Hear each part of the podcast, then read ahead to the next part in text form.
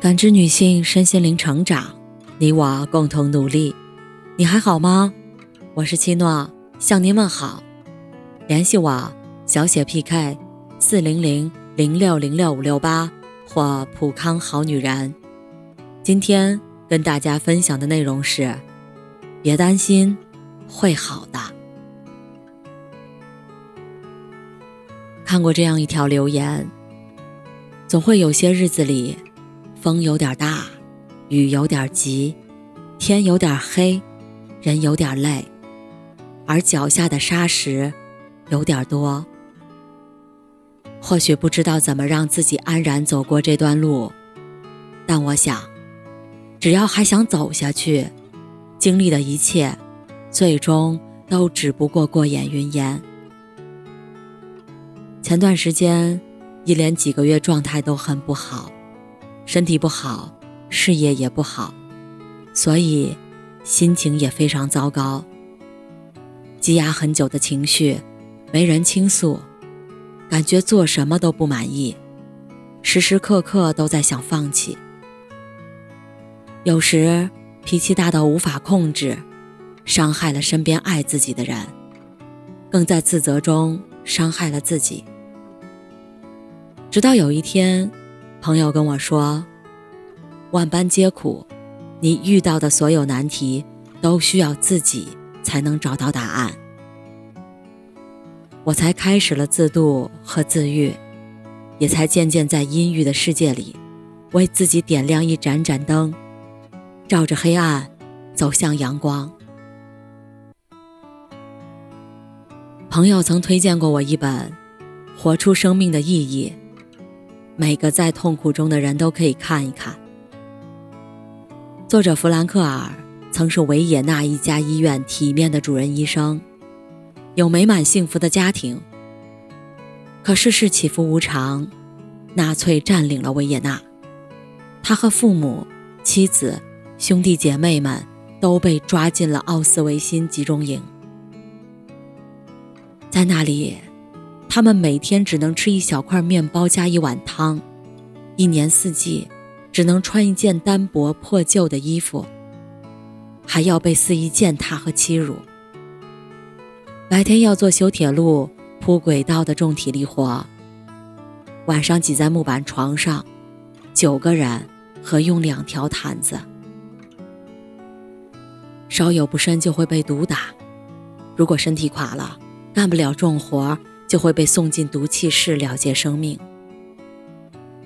尽管弗兰克尔求生欲强，但长期吃不饱、穿不暖、睡不好的他，终于患上了水肿，脚上生了冻疮，还感染了伤寒，差点被送进了焚烧炉。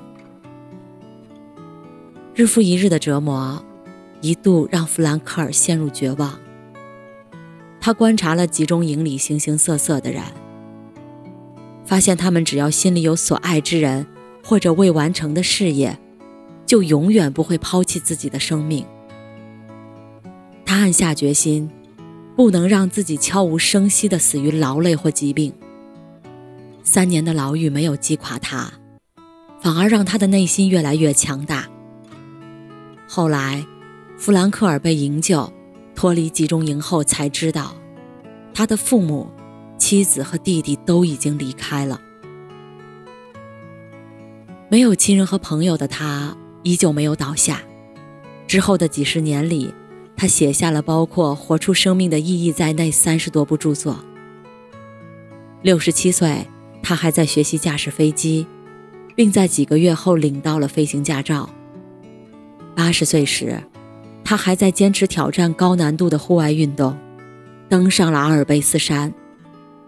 直到九十多岁，他仍然与各地的来访者交谈，每周亲自回复一部分来信，帮人们答疑解惑。人生总有百般苦难，没有人能知道下一刻自己会面临怎样的困境，或是工作不顺、亲友变故、感情失意。可是当你熬了过来后，就会发现。那些未说出口的委屈，那些未经倾诉的痛苦，正在悄悄支撑着你走向成熟。最终化作一段美好的体验和回忆。